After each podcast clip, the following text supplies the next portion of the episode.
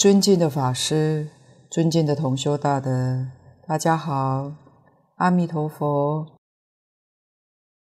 请大家翻开课本第四十九页，第二行经文的部分。又舍利弗，极乐国土有七宝池，八功德水充满其中。池底存以金沙布地，四边皆道，金银琉璃玻璃合成，上有楼阁，亦以金银琉璃玻璃车磲赤珠玛瑙而严饰之。池中莲华大如车轮，青色青光，黄色黄光，赤色赤光，白色白光。微妙相结。这一段经文里面告诉我们，生到西方世界是莲花化身，没有胎生之苦。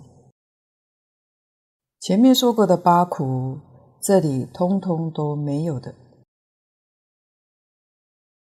看注解，上名住处，今名生处。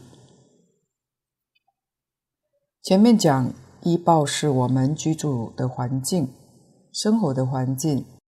这个地方要说的是牲畜，当然也是我们非常关心的。生到哪里呢？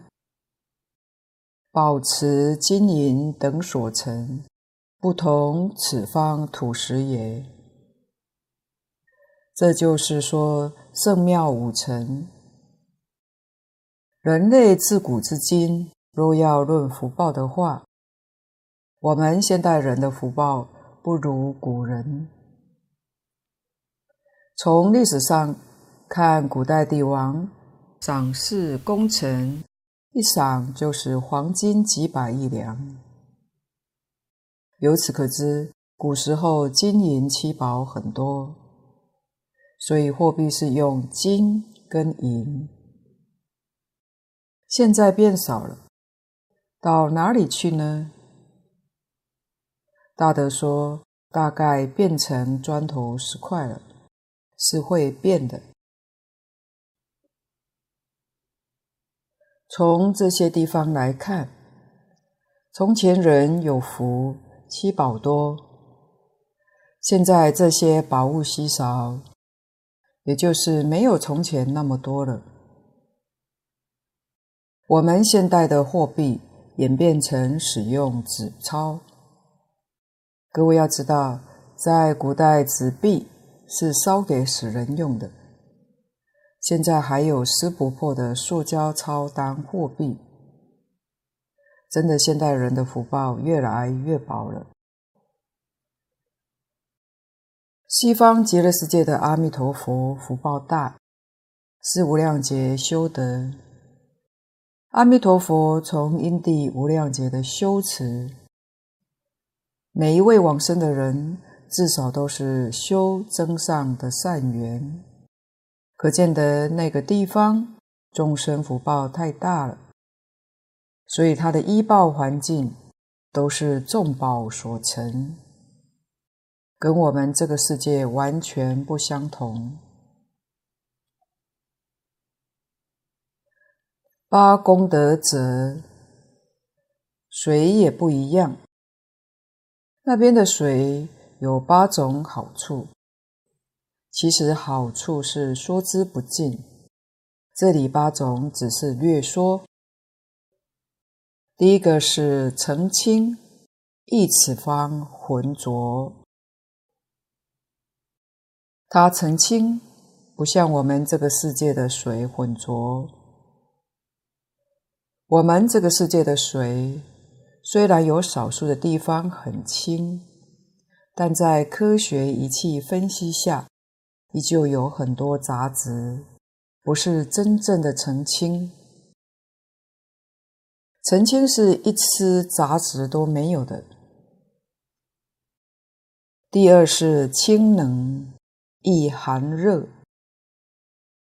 清冷是讲它的温度。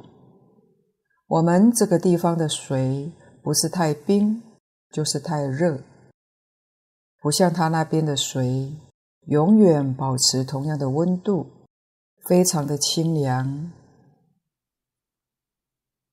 第三，甘美，以咸淡列味。水的味道是甜的，甘是甘甜，非常可口，跟我们这里不一样。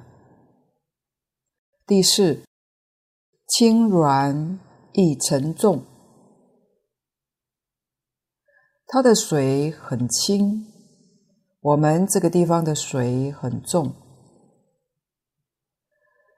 我们从经文里面也能够看得出来，《观经》上讲得非常清楚。西方极乐世界的水可以往上面流动。各位想一想，为什么它能往上流呢？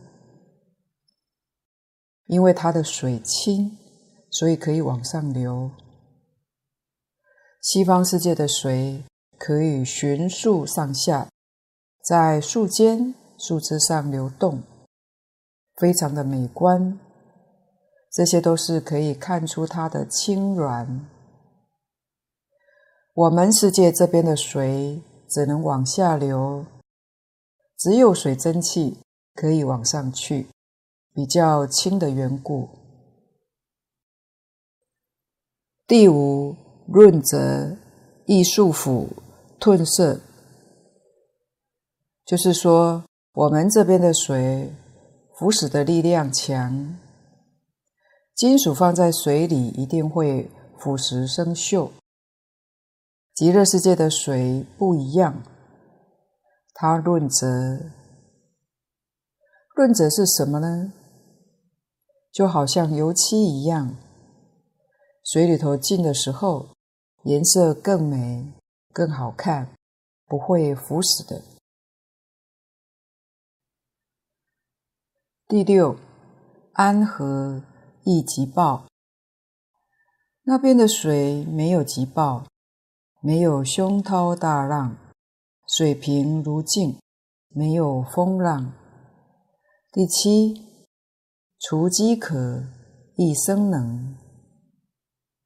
我们这边的水可以除渴。不能除饥。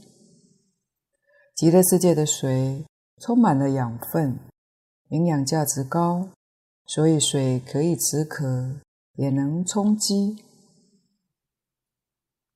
第八，长养诸根，易损坏诸根，即历历增病莫逆等也。诸根是指我们身体六根。西方世界，它能够长养诸根，我们这个地方的水不行。人在水里头泡久了就生病。西方世界不但不生病，反而使你更健康、更长寿。这是说明我们这边的水是会损坏猪根的，历历增病莫逆等。我们这边的水会带来疾病，甚至会淹死人。这是说明八功德水跟我们这个世界的不同。不但水有这么多的好处，而且能说法。水流有音声，这个音声宣说苦空无常无我。诸波罗蜜，苦空无常无我是说小乘佛法，诸波罗蜜是说大乘佛法。究竟说哪些法呢？你想听什么法，就为你说什么法。水本来是无情之物，阿弥陀佛以他的智慧德能。把它变成说法的工具，用它来满足大众闻法的需求，这实在不可思议。可知西方世界资源不但丰富，它的美好也实在不可思议。充满其中，亦枯竭泛滥；底存金沙，亦污泥。这些都好懂，就是西方那边的宝池得水，八功德水，永远不会枯竭泛滥，水底都是金沙，跟我们这个世界完全不一样。街道四宝亦砖石，这是讲七宝池四周的道路，它是四宝所成的，就是前面的金银琉璃玻璃硨磲，跟我们这边砖石是不同的。壁极名街，坦途曰道，从屋为楼，层楼名阁。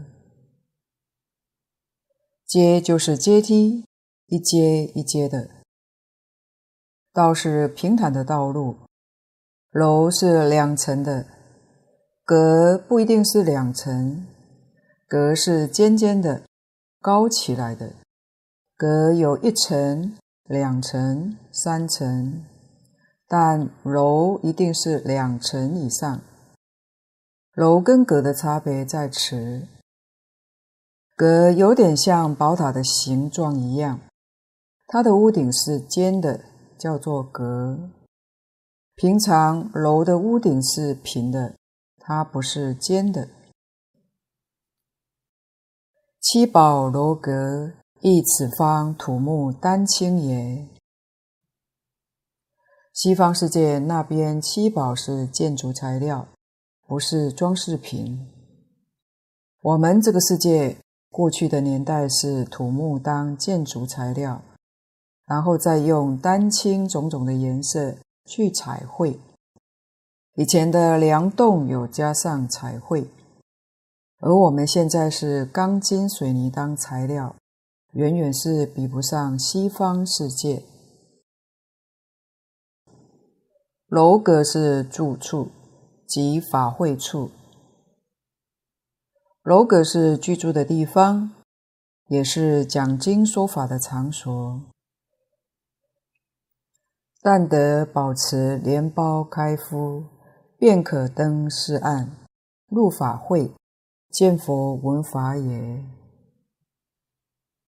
这几句话很重要，也是我们修学这个法门心里所期望的。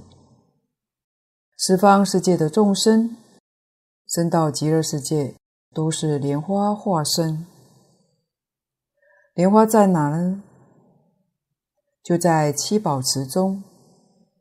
所谓是花开见佛悟无生。花开见佛那个时候的境界，就是十报庄严图。换句话说，都是法身大事，见到阿弥陀佛的报身。花还没有开，能见到佛吗？花没开也能见，是见佛的应化身。经上说，应化身、报身、法身，这三身是一而三，三而一。自己确实有十报土的享受，有这个受用，但自己实在没有修到这个境界。这个境界是十报土境界，这是阿弥陀佛本愿威神加持的，并不是自己修到这个境界。花开见佛，则是自己修行功夫，真正达到这个境界了。这是入西方十报庄严图里面的法会。前面讲过，西方净土是四土圆融，花没有开也入十报土，那是佛力加持的，不是自己的能力。没有佛力加持是不可能的。这是跟他方世界不相同的地方，也是西方极乐世界特别殊胜的地方。这部经上所说的七宝，《阿弥陀经》的许多注解都讲得很详细，大家可以自己阅读参考。我们这边仅重点报告，有些术语就简单带过去。再看下面注解：花轮者，轮王金轮大四十里，且举最小者言。若具观经及无量寿会，大小实不可量，由同居净土身相不等故也。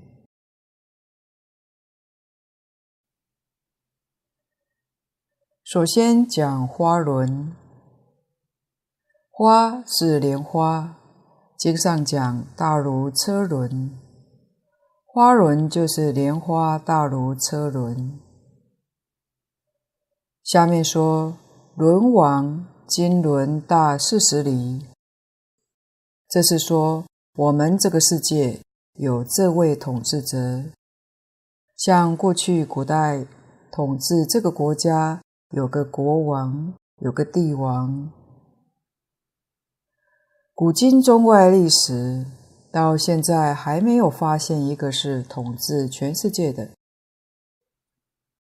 佛跟我们说，如果有统治全世界这个王出现，这个人就叫轮王。这个轮王是铁轮王。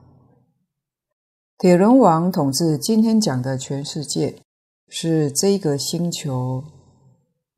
轮王有四种，有金轮王、银轮王、铜轮王、铁轮王。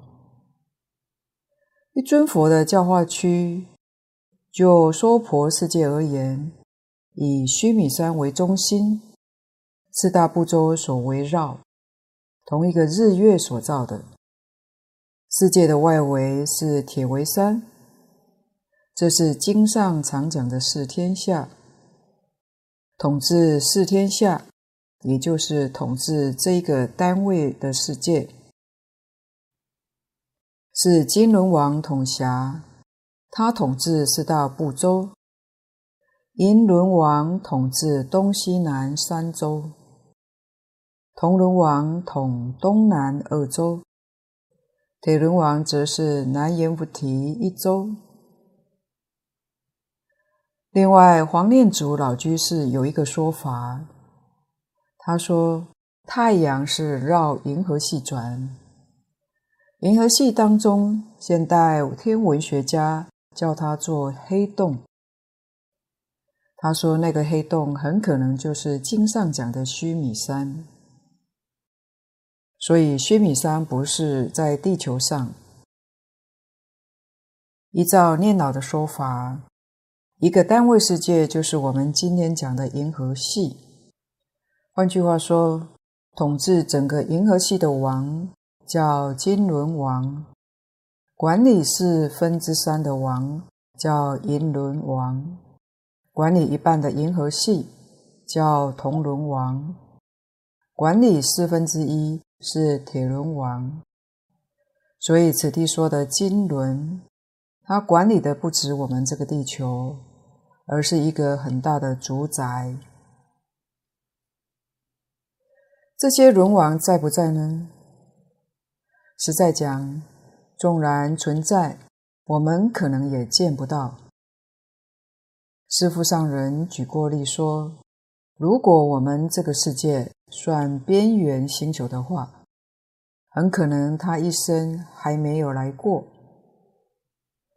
譬如一个国王或总统，虽然他统治这个国家，但很偏僻的小村庄，他一生。可能也没有去过，这种情形很多，但确实在他统辖之内。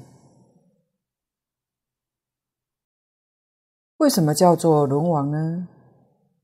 是他有个宝物，叫轮宝，形状像车轮一样。这个轮宝的用途是当交通工具。它飞行的速度非常快，经上讲，金轮王的轮宝，它在一昼夜之中，就是二十四小时，它乘这个交通工具，就能到处巡逻一下。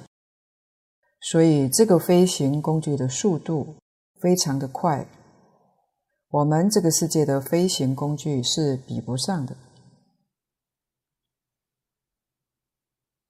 偶尔我们也听说过，发现有飞碟，搞不好就是轮王乘坐到我们这里巡视一番，也说不定。这个轮宝大的有四十里，是讲它的直径，有这么大的面积。如果以现在的太空船来说，这么大的太空船，现代科学家还造不出来的。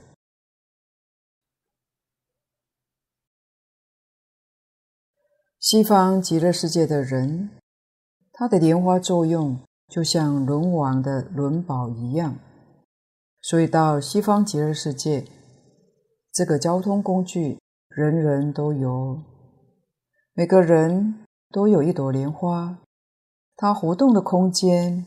比轮王的轮宝要殊胜更大的。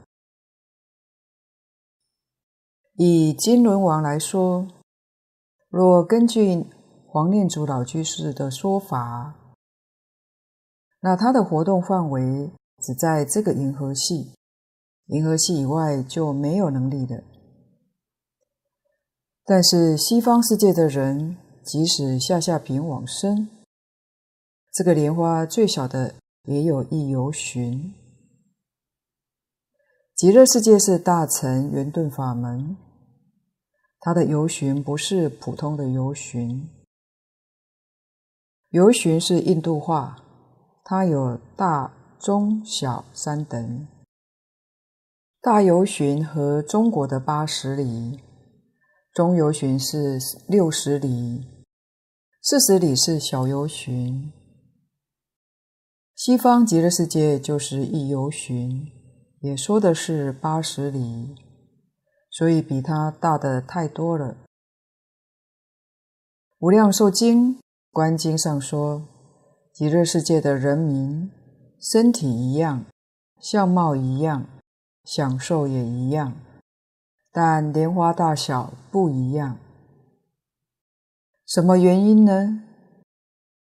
因为莲花大小是自己修的，是靠自己念佛功夫的深浅所变现出来的。至于身体容貌、生活上受用，那是佛的本愿加持，所以才是一样的。前面讲过，维大师说得生于佛。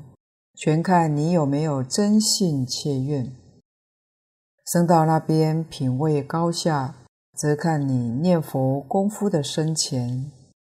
莲花跟品位是有关系的。经上说，极乐世界的莲花之大，有百由旬，有千由旬。换句话说，比我们地球还大。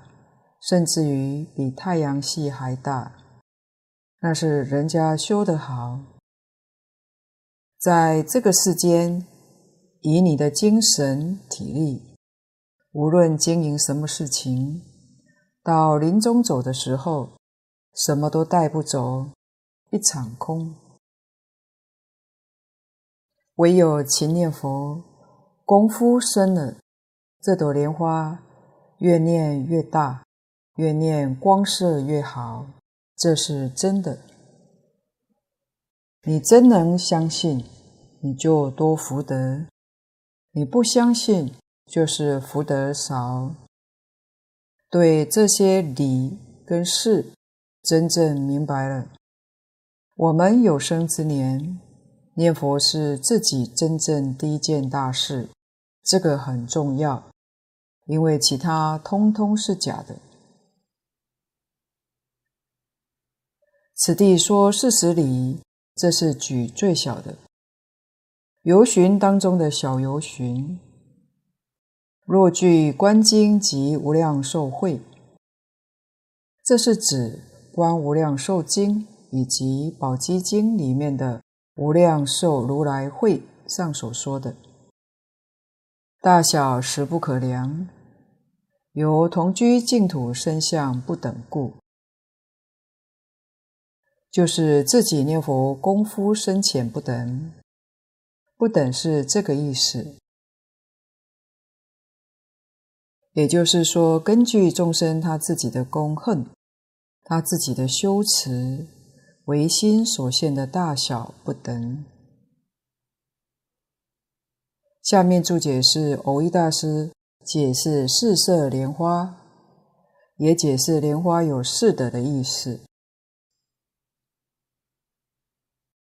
青色名优波罗，黄色名居物头。赤色名波陀摩，白色名分陀利。由生生有光，故莲苞亦有光。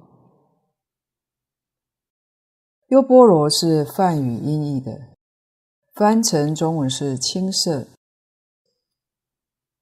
其他三个也是音译的。居物头是黄色。波陀摩是赤色，分陀利是白色，莲苞就是莲花。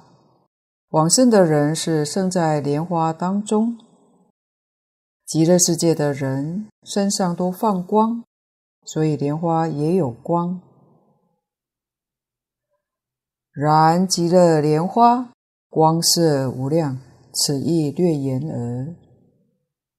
这句说得很好，我们也要知道这个光它是有无量色，不止这四种颜色。说是也是略说而已。微妙相结，略叹莲花四德。这个莲花之好说不尽，是略举几项而已。简单说了四个字：微妙相结。下面就把四种功德讲出来了。直而非行曰为。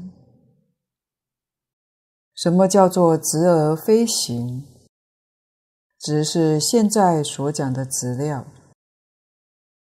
莲花也是众宝所成，所以它的体质是真的。是有的，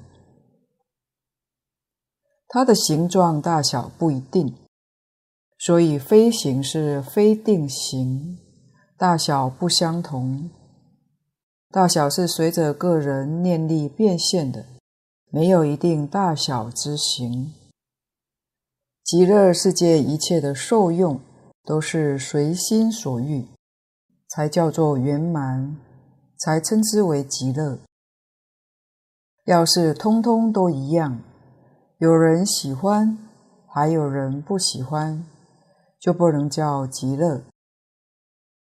所以极乐是样样都满自己的心愿，称心如意，没有丝毫缺陷，这才叫真正的圆满。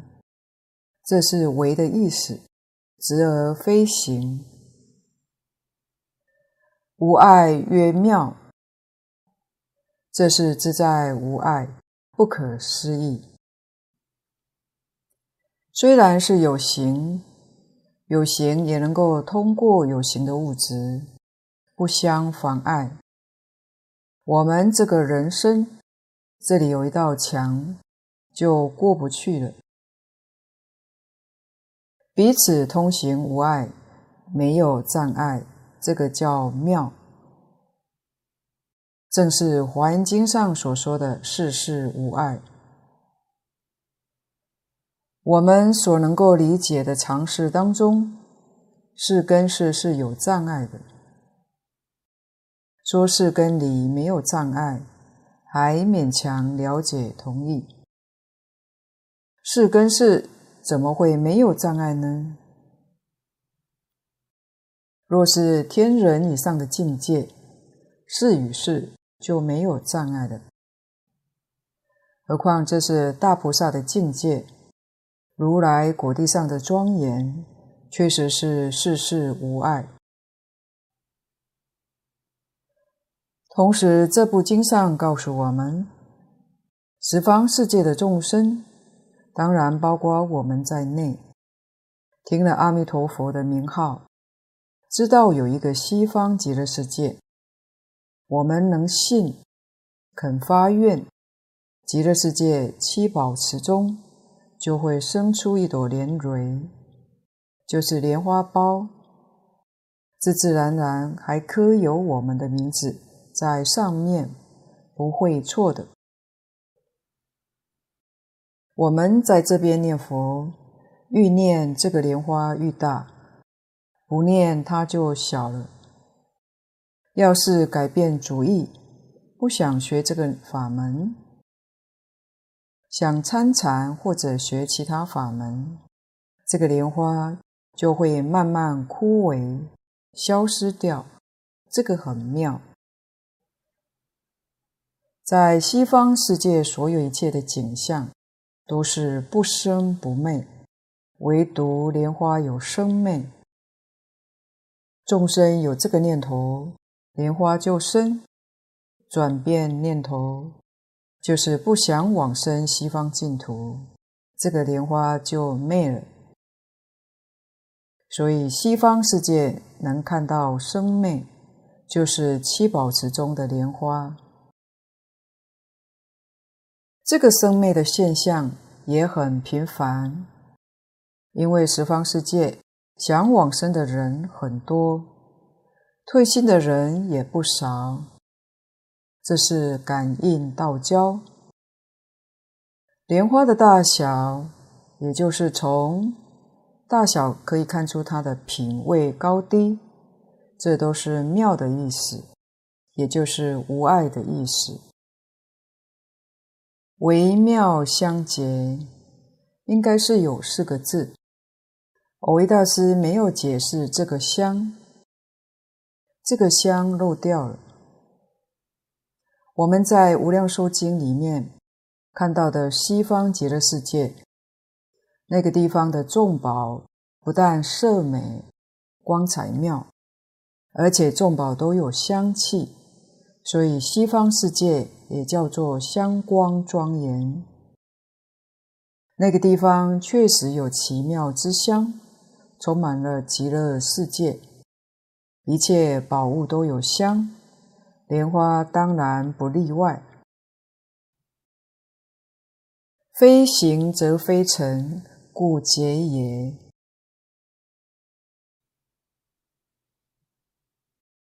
非行则非成，莲花没有一定的大小形状。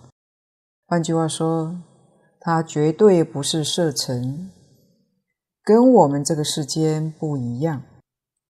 我们世间的莲花会长大，但它不会缩小，它也不会变没有了。为什么呢？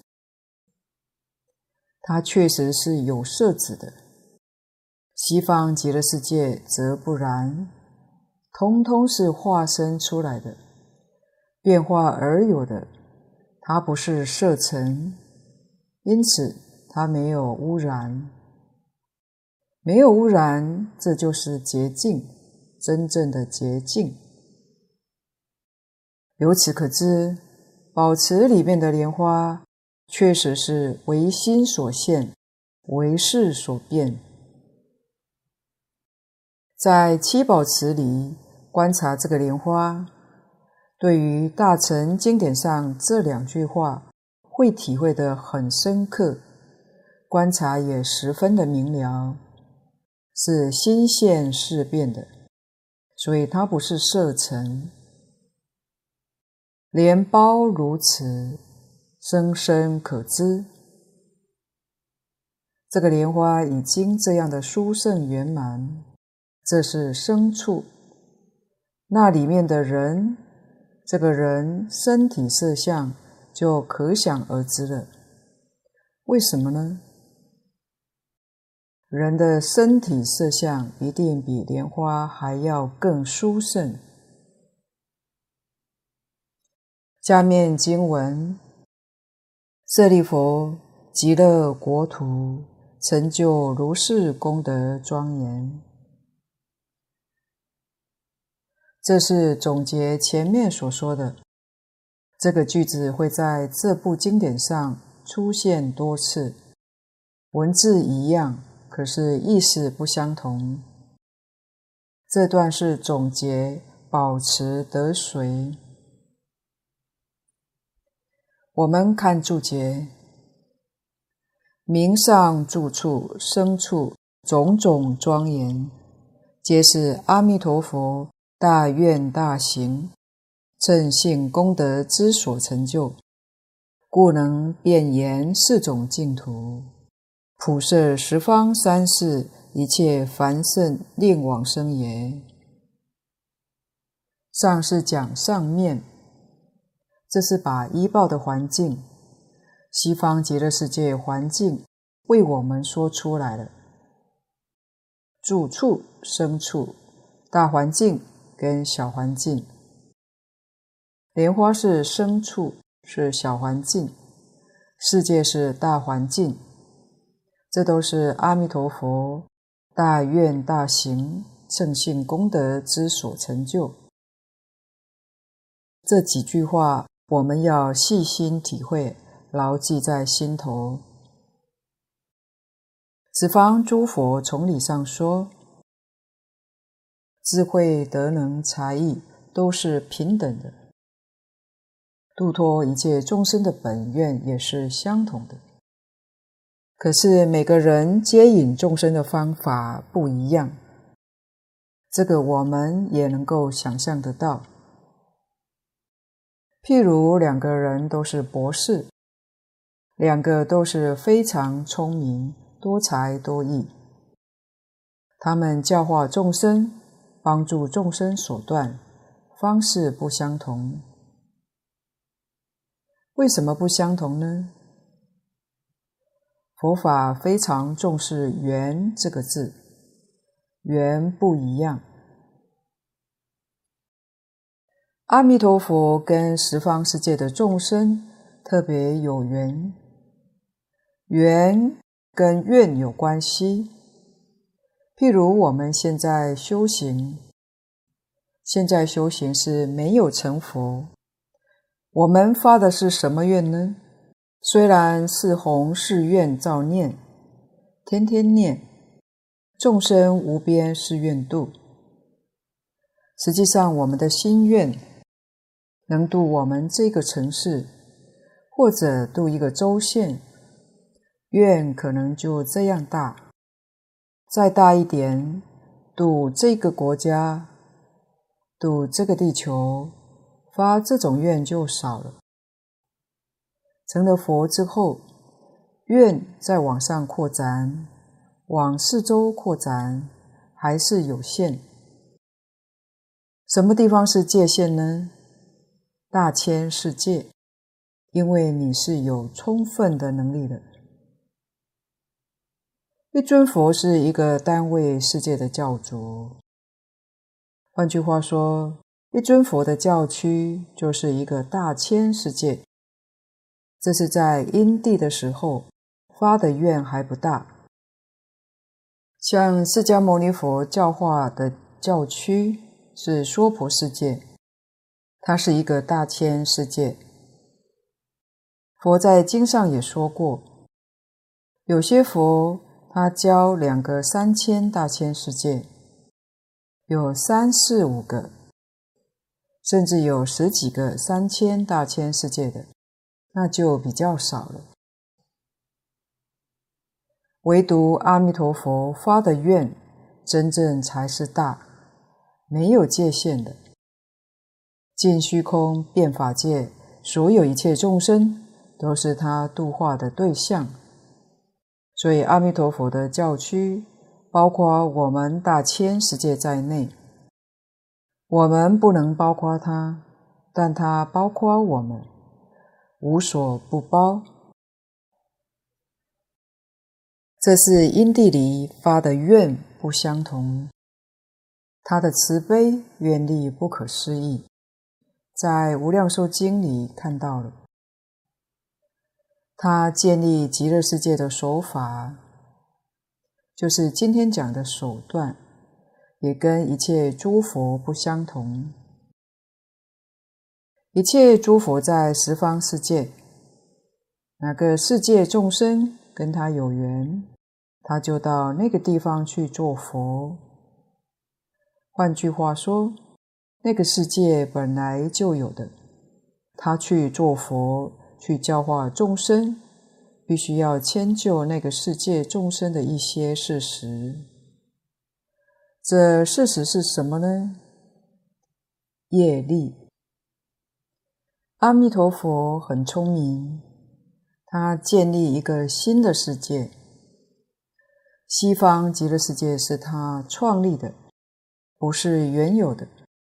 这在《无量寿经》上说的很详细，是他创建的。创建的就好办了，一切事情可以依照自己愿望去做。假如原有的，就没有办法。纵然有愿望，也要迁就事实。什么事实呢？六道十法界。所以，任何一尊佛，无论在哪个国土示现成佛，都必须迁就这个事实，不是他创办的，这个就比较上难了。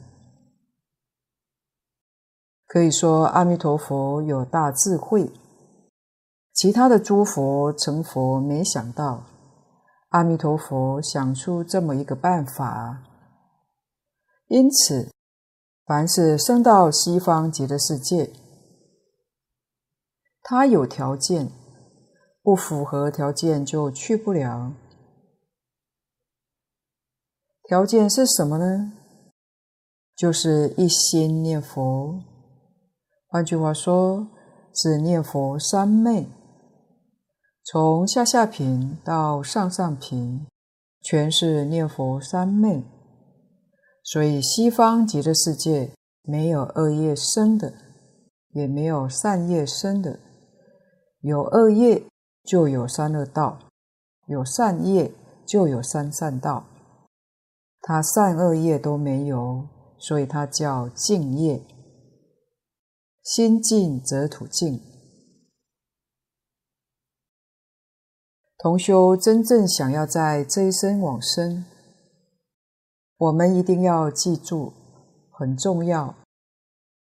用什么方法达到心净呢？就是用信愿持名。我们有真信，有真正的愿望想去。一心念佛，用念佛这个方法来静心，使我们的心达到清净。清净心里面一个妄念都没有，有一个妄念，心就不清净了。所以念佛是一个手段，真正功夫是在放下。功夫的浅深，就是说放下多少，你放得少，功夫就浅；你放得多，功夫就深。不是在念佛数目多少，你一天念十万，他一天念五万，并不在乎这个数字，是在乎你真正能放下多少。蕅益大师在这部要解里讲得很清楚，功夫的浅深就是清净心的纯度，这是莲花大小、品味高下的真正原因，就在这个地方。所以一定要放下，这个世界是假的，不是真的。《金刚经》上说，凡所有相。皆是虚妄，一切有为法，如梦幻泡影。为什么要执着呢？为什么要牵挂呢？能把这些执着牵挂妄想通通舍掉，你极乐世界的莲花忽然就大了，长的速度也很快，也不可思议。所以真的要放下，要看破。阿弥陀佛的愿实在是不可思议。我们看大乘经典，释迦牟尼佛为我们介绍了不少的诸佛菩萨，他们在因地里也都发愿，但是从来没有像阿弥陀佛发那么大的愿。那么深的愿，有那么周详的愿望，连一切诸佛如来都佩服，所以一切诸佛都赞叹阿弥陀佛。所以西方世界是他的愿力，是他修行的成果，积功累德的成果。大愿大行，行是修行。真正积功累德的成果，这个成果是非常不可思议的。为什么？称性功德之所成就，一一称性，没有一物不称性，没有一事不称性，都是从真如本性里面流露出来的。他方世界，像我们这个世界。事事物物是不是称性呢？在理上讲称性，事上讲就不称性。为什么说理上称性，事上不称性呢？我们本性上有一层障碍，这个障碍就叫烦恼，有无明、有尘沙、有见思三种烦恼。事事物物确实是称性的，但是透过这三种烦恼，它起了变化，就是变了质，与真性不一样了。西方世界这个称性功德，有阿弥陀佛本愿威神的守护，十方往生去的这些人，人人都能够自爱，人人都能够自度。这三种烦恼在西方世界是不生的，所以西方世界称性没有变质，有阿弥陀佛守护，同时也是十方一切诸佛如来。威神的加持，一切诸佛如来都加持极乐世界，加持阿弥陀佛，加持每位念佛往生的人。所以在一切诸佛刹土里面，唯独西方极乐世界永恒保持了称性功德，没有一丝毫变质，这是真正不可思议。我们这个世界是秽土，现在这个社会很乱，风气不好，贪赃枉法也很多。几乎全世界每一个国家、每一个地区都有。根据《阅微草堂笔记》里面的记载，有人遇到鬼，问鬼道里面的情形，说轨道里头贪赃枉法也很多。另外，十几年前，北韩一百多位山神计划绑架了长春百国兴隆寺的常慧老法师后来被中国护法神挡下事迹。同修也许有听说过，常慧老法师没有念过书，不认识字，十二岁出家，德行非常好。这些山神很尊敬他，他们派了八位代表。想请他到北韩去带领他们念佛，山神还拜托天神帮忙，一起把他带走。快到出边境的时候，中国的护法神太厉害，现了威严相，没有办法，才把老法师放下来。放在长白山如来寺，距离他住的道场有一千多公里。就在夜晚很短的时间，几位山神就把一个活人腾空带走了一千多公里，这不是做梦。后来常慧老法师就问山神说：“你们做山神有多久了？”他们说：“三千多年。”老法师又说：“三千多年前，释迦牟尼佛还在世。”你们为什么不跟释迦牟尼佛学？他们回答：那个时候不相信。这些山神现在才相信，这是非常值得我们启示的。这八位山神因为没把老法师带回去，所以他们通通留了下来，皈依三宝。也在常会老法师的道场做护法神，跟他一起修净土。连山神都知道，现在天上不安稳，地上也不能住，最好的地方还是西方极乐世界。这就说明我们这个世界叫秽土。所以真正明白人，万缘放下。还是到西方极乐世界去好。去的条件实在很简单，只要你肯相信，愿意去，一心念这句阿弥陀佛的名号就行。这是说明阿弥陀佛的大愿大行，创建了这么一个美好的修行场所，提供给变法界一切众生。真正觉悟、想修行成佛的好地方，故能遍延四种净土。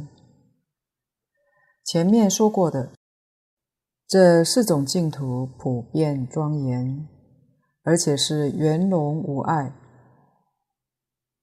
普摄十方三世一切凡圣令往生也。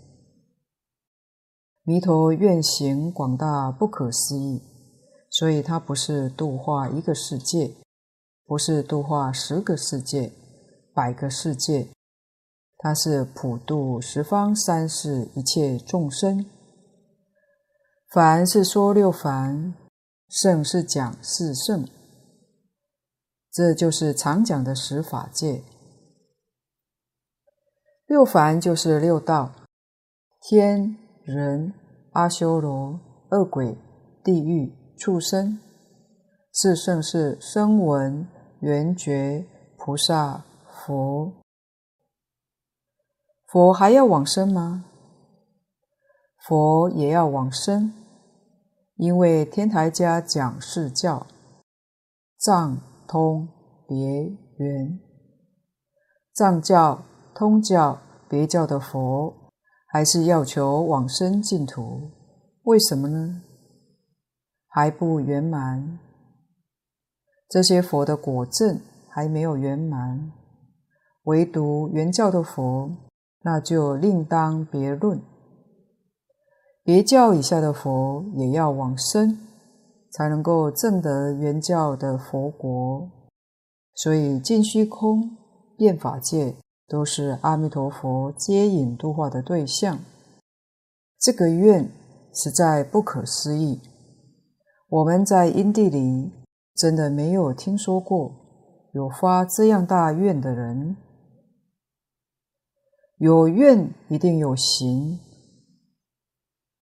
如果有愿没有行，这个愿是空的。阿弥陀佛的愿通通兑现了。在四十八愿里面看到，每一愿如果不兑现，就不成佛。他在西方世界成佛到现在已有十劫，十劫不算长，可以证明他每一愿都兑现了。同样道理，我们现在在因地，我们发的愿也要兑现。如何兑现呢？我们要尽心尽力去做。